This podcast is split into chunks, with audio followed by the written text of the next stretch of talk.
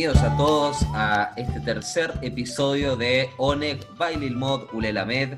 Les habla Benjamín Alaluf. Instagram, Benjamín Alaluf. Facebook, lo mismo. Y en todas partes me pueden encontrar de la misma forma. Chori, Agus, Eliezer, ¿cómo estás? Hola Benja, ¿cómo estás? Bueno, empiezo a recibir cartas ya durante la semana diciendo hacete todo con el mismo nombre, dale, pibe, por favor. Pero bueno, acá estoy.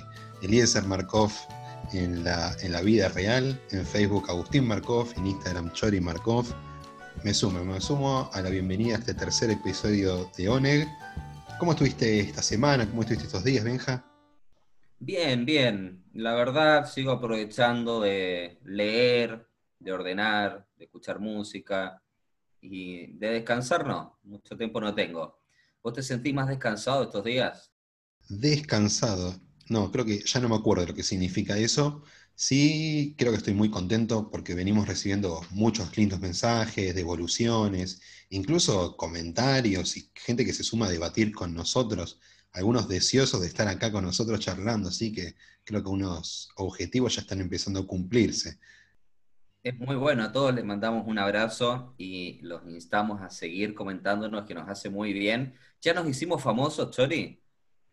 Fuera de broma y haciendo una referencia al capítulo de presentación, ese episodio cero piloto, mi abuela hoy me llamó, me dijo, felicítalo a Benja porque los dos están haciendo una maravilla con el podcast. Así que ya está, yo ya estoy hecho.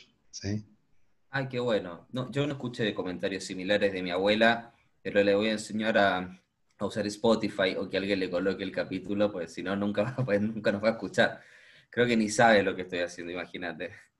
Bueno, e, es así, nuestra propuesta se va adaptando a todos los públicos distintos para que nos puedan escuchar la idea es que no dejemos a nadie afuera, así que si no es por Spotify, puede ser por YouTube, se lo mandan por WhatsApp, o si no, hacemos una videollamada de los tres con tu abuela y discutimos un rato. Le va a encantar, seguro le va a encantar. Bueno, Agus, vamos con el tema de hoy, que aparte de llamarse igual a un grupo de música chilena muy importante y muy bueno, también es un tema que está buenísimo y hablo de la ley. ¿Cuánto para hablar, cuánto para decir, no? La verdad que sí, porque mucho de lo que tiene que ver, con, por ejemplo, con nuestra jornada de estudios de, la semana tiene que ver con aprender nuevas o viejas cosas relacionadas con la ley y en nuestro caso los judíos, pero la verdad que venimos como muy bombardeados todo el tiempo de cuestiones que tienen que ver con la ley específicamente. ¿Por dónde te gustaría arrancar? Porque es un tema que hay que desarmarlo, ¿no? Es verdad y verdad lo que decís, ¿no? Inagotable para los que nos dedicamos a esto, como que el judaísmo siempre tiene más leche, más leche, nunca se termina, siempre hay algo nuevo para, para encontrar y observar. Vamos a una pregunta básica, filosófica, ¿no? ¿Para qué sirve la ley? Uf, así, para arrancar ya tiramos toda la carne al asador. ¿Para qué sirve? Y habría que preguntarse qué pasaría en un mundo donde no hubiese ley qué es lo que nosotros nos imaginamos de ese mundo y a partir de eso quizás tratar de imaginarnos por qué alguien o algo en algún momento dijo, bueno, acá hace falta esto para completar el mundo. Yo creo que la ley trata de ponernos a todos en, la misma vara, en la misma situación, para poder resolver algunas situaciones.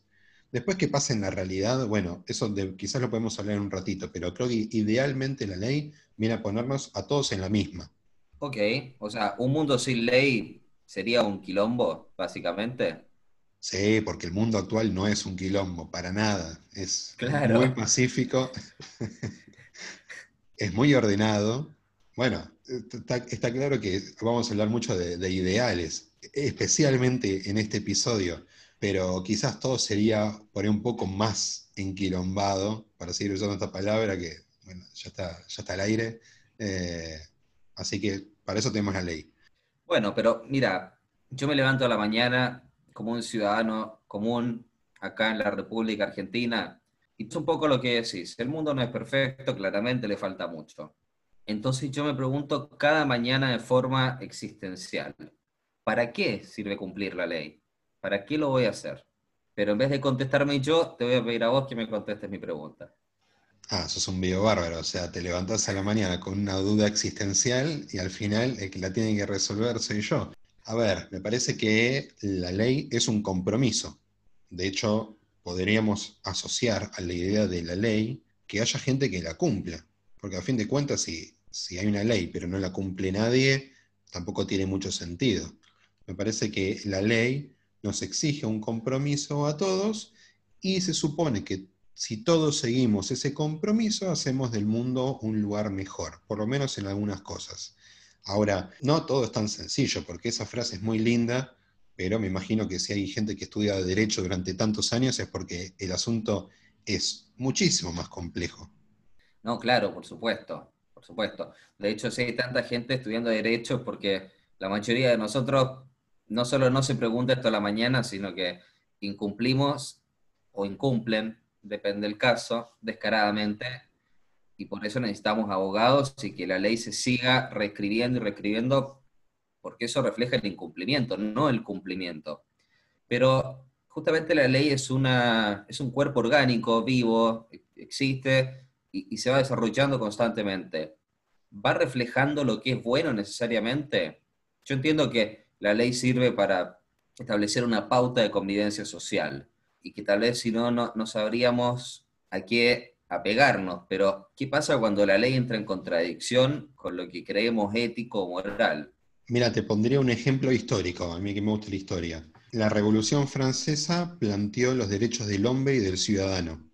Y eso podríamos pensarlo como, bueno, por fin se alcanzó una, una ley que abarca a todas las personas. Y acá vendría el asterisco a decir, no, no, no, no, hombre y ciudadano. No estamos hablando de mujeres y no estamos hablando de gente que no sean ciudadanos franceses. O sea, hasta ahí nomás.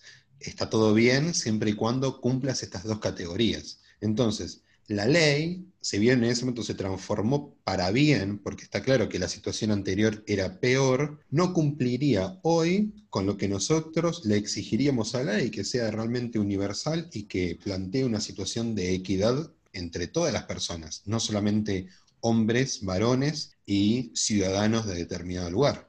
Entonces la pregunta debería ser, ¿qué pasa cuando identificamos en una ley que heredamos, en un sistema legal que heredamos, algo que en la visión que tenemos en nuestro tiempo queda totalmente desfasado y puede llegar a traer también algunas cuestiones que sean inmorales, que hoy consideraríamos que están mal, que no están a la altura de lo que nosotros esperamos de la ley en nuestro mundo. ¿Qué hacemos? transgredimos, obvio, hago, ¿qué vamos a hacer? Nos rebelamos contra la ley. No, no sé. Claramente de ahí viene el espíritu ciudadano, republicano, de entender que cada uno de nosotros puede aportar en algo para que las cosas cambien. ¿no? La, democracia se sostiene en esto también. El, poder no le pertenece a unos pocos, nos debería pertenecer a todos, en teoría, nuevamente. Sí, república, democracia, digo, también entran dentro de lo legal, también entran dentro del sistema que se crea para tratar de llegar a este, a este ideal. El tema es que, bueno, así como de la ley esperamos algo que al final no se cumple, por más de que parecería que está todo bien armado, me parece que incluso hasta de las repúblicas y de las democracias tenemos que exigir un poco más, porque en los papeles está todo muy lindo, pero después hay algo que no se cumple. Bueno, yo quiero traer una idea que claramente estoy parafraseando a algún filósofo, el cual no me acuerdo quién es, pero sé que no es idea mía, claramente. Que es que en realidad la ley no es tanto para el ciudadano de a pie, como vos, como yo, como la mayoría de la gente, sino es para limitar los excesos de, autoridad de los poderosos o de la gente que está en una posición de cuasi privilegio. Entonces, la ley en realidad que hace nos termina igualando a todos.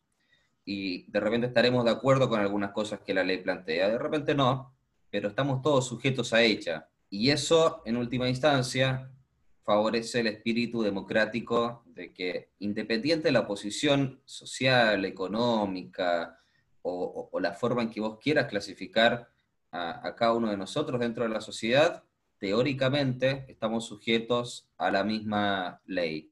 Creo que un gran ejemplo, ya trayendo un poco nuestra tradición, es cómo el rey de Israel se tenía que escribir su propio Sefer Torah y tenía que recordar constantemente que él estaba sujeto a ellos, ¿no? El rey de Israel, el máximo, el poderoso, David, no sé, quien vos quieras, pero él, sobre todo él, era el que en primer lugar tenía que responder ante las faltas de la ley. Me gusta la idea que traes, Benja, que si no me equivoco aparece en el libro de Dvarim, en Deuteronomio, en la Parashat Shoftim. Pero igual me parece la realidad es un poco distinta, ¿no? Si bien sentimos que la ley viene a equiparar a todos, a hacer a todos medianamente iguales ante la ley, me parece que muchas veces lo que vemos en la realidad es que es una ley que tiene que cumplir todos, salvo aquellos grupos poderosos o predominantes que son los que deberían tener como un apego más fuerte a la ley. En muchos de esos grupos lo que vemos es como excepciones a la norma, formas eh, cuasi legales de salirse de un lado o del otro para no tener que cumplir alguna de las cosas que los ciudadanos de a pie, entre los que me incluyo a mí y a vos, no podemos romper ni siquiera un pasito es interesante el ejemplo que traes de Dvarim, de, la Torah, porque justamente nos viene a decir que a mayor responsabilidad, en este caso un rey, mayor responsabilidad frente a la ley.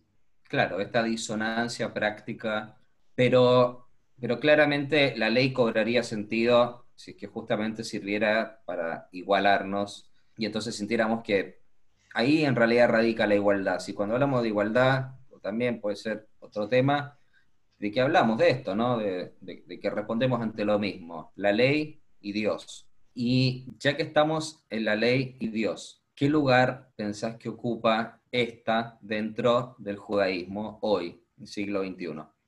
Bueno, está buenísima la pregunta porque, como decíamos al principio, mucho de lo que estudiamos nosotros tiene que ver con los aspectos legales del judaísmo. Ahora, no sé si estamos en condiciones de decir que ocupan un papel predominante en el judaísmo. Sí, para poner un ejemplo práctico de, hoy en día, podemos decir que cuando a una persona hoy se le pregunta por su práctica judía, sea lo que sea, se le consulta específicamente sobre su cumplimiento de la ley. Si cumple con las normas de Shabbat, si cumple con las normas de Kashrut de, con respecto a los alimentos que están permitidos ingerir. O sea que de alguna manera en el trasfondo está asociada la idea del cumplimiento con el judaísmo y que es lo mismo al cumplimiento de la ley judía, sin que eso vaya a otros lugares. Por ejemplo, ¿cuántos ricudín bailaste esta semana, Benja? ¿O cuántos kipes eh, cocinaste este mes?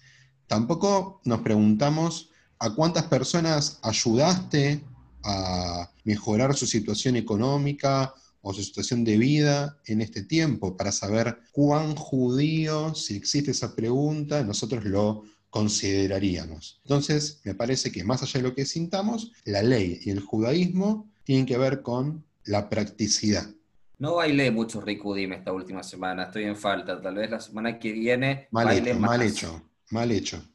Pero he comido, pero digo para compensar por lo menos de acá a los próximos 10 años. Ahora, claramente la ley no es solo, y, acá quiero complementar lo que vos decís, porque de repente también decimos ley, pensamos Shabbat, comer kasher, qué sé yo. Pero recordemos que en realidad en el judaísmo, y estos son los aspectos que se nos olvidan de repente, es tan ley no comer cerdo o no viajar en Shabbat como ser ético con nuestros semejantes, con no estafar al otro, pagar a tiempo a quien corresponde pagar, y entonces eso también es parte de la ley misma. Y si nosotros incumplimos con eso, también incumplimos con la ley judía. Bueno, pero, por ejemplo, una persona que cumple con mitzvot clásicas, clásicas digo porque son las que se escuchan mucho en el, en, el día a día, con kashrut, con Shabbat, eh, hace ayuno en Yom Kippur y reza varias veces por día esa persona es catalogada como una persona religiosa. ¿Por qué nunca consideramos una persona como religiosa desde el punto de vista judío? Aquel que es honesto, aquel que hace acá, o aquel que le paga su sueldo sus empleados en el momento que hay que pagárselo. más allá de, la situación actual en la que todo es un quilombo, ahí volvemos a la palabra del principio. Es una palabra que la deberíamos empezar a incluir al hebreo, ¿no? quilombo, de tener alguna raíz escondida. Para mí, es igualmente buen judío el que se aboca al cumplimiento ético. Lo que pasa es que creo que para hablar del cumplimiento frente a la ley judía hay que considerar todos los aspectos. Si vos comés cayer, observás Shabbat, pero si vos tratás mal a tus empleados o a tus amigos o a quien sea, también sos un incumplidor de la ley. Entonces la, la, ley tiene que ver con ser buena persona, incluso en el judaísmo. Después tiene un aspecto ritual, pero principalmente apunta en última instancia que seamos buenas personas. Bueno, es una frase conocida que alguno puede no, no conocerla y la hacemos ahora pública, que es Dere Jeretz Kadmala Torah no sabemos bien qué es Derejeres, tampoco sabemos bien qué es Torah, pero podemos decir que las buenas prácticas como persona, que lo ético y lo moral, lo que nos conduce a ser un buen tipo, esto en el judaísmo es muy tomado con la palabra mensch, que viene de li, que tiene que ver con ser una persona íntegra, antecede a la Torah. Ahora, se complementa con ¿sí? el cumplimiento del judaísmo, el cumplimiento de la ley judía, implica no solamente no comer cerdo, sino también conducirse como una persona que tiene que estar en la altura de lo que es una persona hoy, en el siglo XXI, respetando a sus semejantes. Como también lo contrario, como también la práctica judía nos pide que seamos buenos tipos, pero que también hagamos de las prácticas que son tradicionalmente judías, quizás no éticas ni morales, que tienen que ver, por ejemplo, con leer Megilat Esther, ¿sí? los rollos de la historia de Esther en la festividad de Purim. Las dos cosas forman parte de lo mismo, ahí me, tomo de lo que decías vos. Y de paso practicamos la memoria de la que ya hablábamos al hacer todo esto.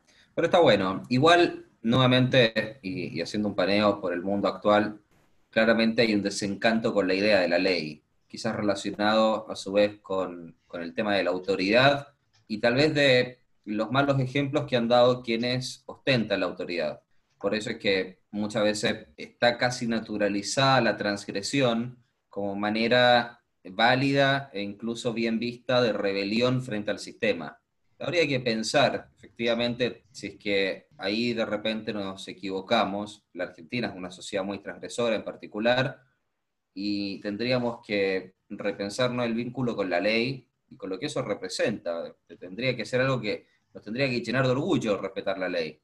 Bueno, en este mundo de extremos, me parece que yo también veo lo contrario. O sea, lo que decís vos lo identifico claramente y muchas veces asocia con, con la viveza, ¿no? Pero también veo lo contrario. En un mundo donde, donde el extremo está muy de moda, por ejemplo, la idea de que el judaísmo legisla toda tu vida, que en gran medida lo hace, ¿sí? pero que legisla toda tu vida. Entonces, te levantás a la mañana y, según si seguimos el Shulchan Aruj, el, libro de compilación alágica más conocido de todos, tenemos que colocarnos los zapatos y atarlos, los cordones, en un orden determinado, y eso también es cumplir con, la alajá, eso también es cumplir con la ley.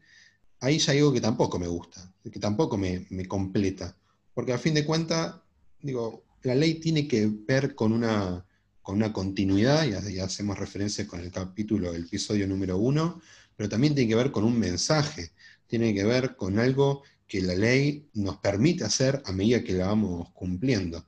Siendo que hay gente en el mundo en el que vivimos en el que necesita que le legislen todo lo que hace en el día. Cómo agarrar un tenedor, cómo ponerse los cordones, cómo saludar a alguien, si puedo o no puedo hablar con determinada persona, si puedo hacer negocios con él o no puedo hacer negocios con él, qué pasa con las mujeres. Y en eso hay un mensaje que también se escapa un poco de, de, lo judío, me parece, porque el judaísmo no se trata de solamente imponer reglas por imponerlas, sino al mismo tiempo bajar un mensaje.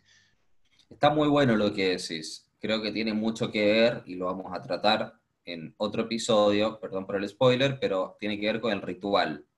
Y esto está piola porque esta, esta obsesión casi que tienen algunos de hasta cómo atarse los cordones según la ley judía, y, sin exagerar, todo, todo, todo está legislado. Hay una línea muy fina entre la obsesión compulsiva, pero también, por otro lado, digo, hago la, la otra lectura totalmente contraria, es que incluso los pequeños detalles de tu vida y los momentos que parecen más insignificantes no son fortuitos, no son al azar, llenas de sentido todo con esa ley, con ese cumplimiento. Pero lo dejaremos para ritual, extendernos sobre esto. Yo, lo, que me pongo a pensar en este momento, se me viene al recuerdo de la memoria, unas noches largas, larguísimas, estudiando para exámenes de alajá, ¿sí? de exámenes del seminario teníamos que eh, rendir sobre cuestiones que tienen que ver con la ley. Y Benja, no sé si estaba tan de acuerdo con el Benja actual, ese Benja de esas noches largas decía, uy, mira todos estos detalles, todas estas cositas que nos tenemos que aprender ¿Cómo vamos a hacer para aprendernos todo esto? Mirá estas pequeñeces, estos detalles. Pero bueno, por ahí son dos Benjas distintos, por ahí cambiaste.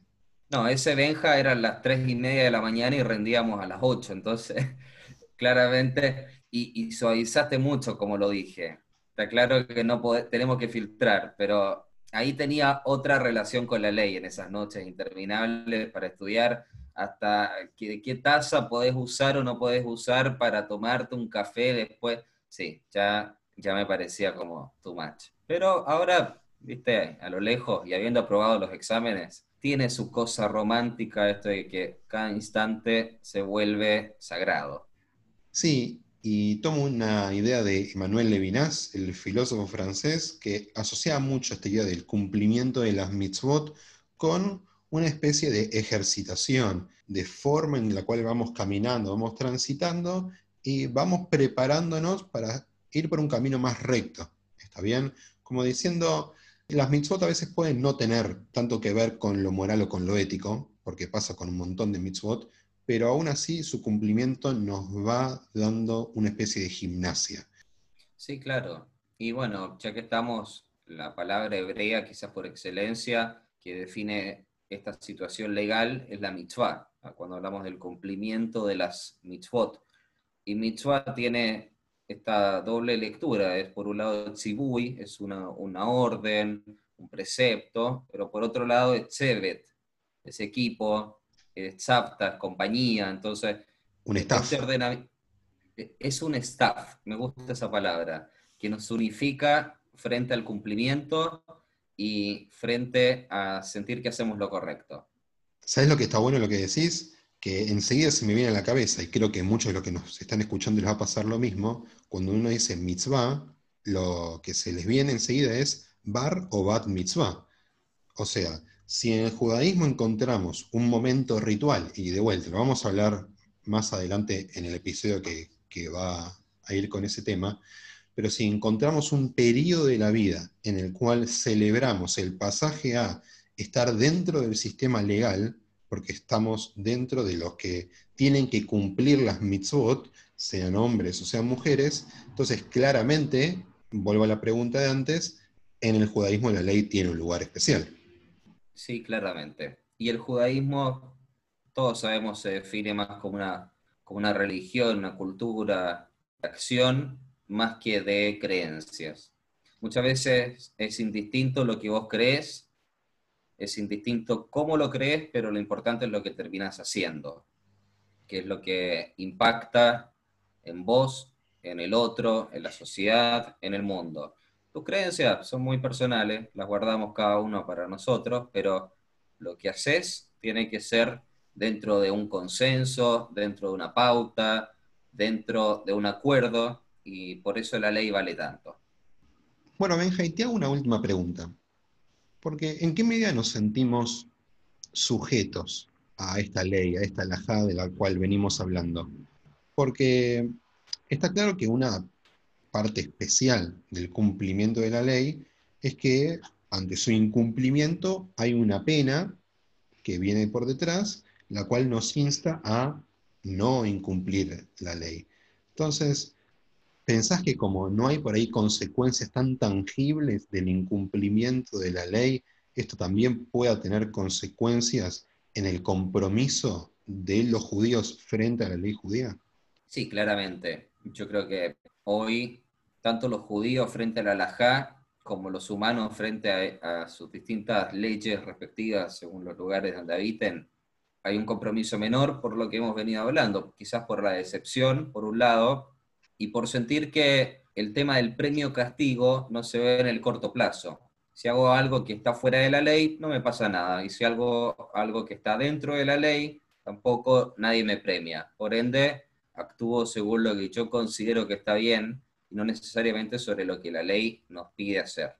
Pero por eso está bueno plantear que tiene que haber políticos honestos y coherentes que den el ejemplo, como tiene que haber rabinos coherentes y sensatos que también den el ejemplo de que la ley debería ser sinónimo de buena persona. Y si eso lo lográramos plasmar, yo creo que nos podríamos volver a reencantar con la idea misma de la ley. ¿Qué pensás vos? Me gusta mucho porque primero volvés a la idea del rey como el máximo cumplidor de la ley, porque de vuelta, a mayor responsabilidad o mayor poder, mayor tiene que ser la responsabilidad frente al resto. Y me parece que esto nos pasa mucho a los que venimos estudiando, que es cuanto más conocemos, cuantas más puertas abrimos, más nos vamos comprometiendo con eso que vamos abriendo. Y claro, son un montón de puertas y un montón de cosas distintas, pero siempre nos sentimos como comprometidos, casi obligados a ir llevándolas a la práctica. Porque a fin de cuentas, conocer más es tener más responsabilidad sobre nuestras acciones.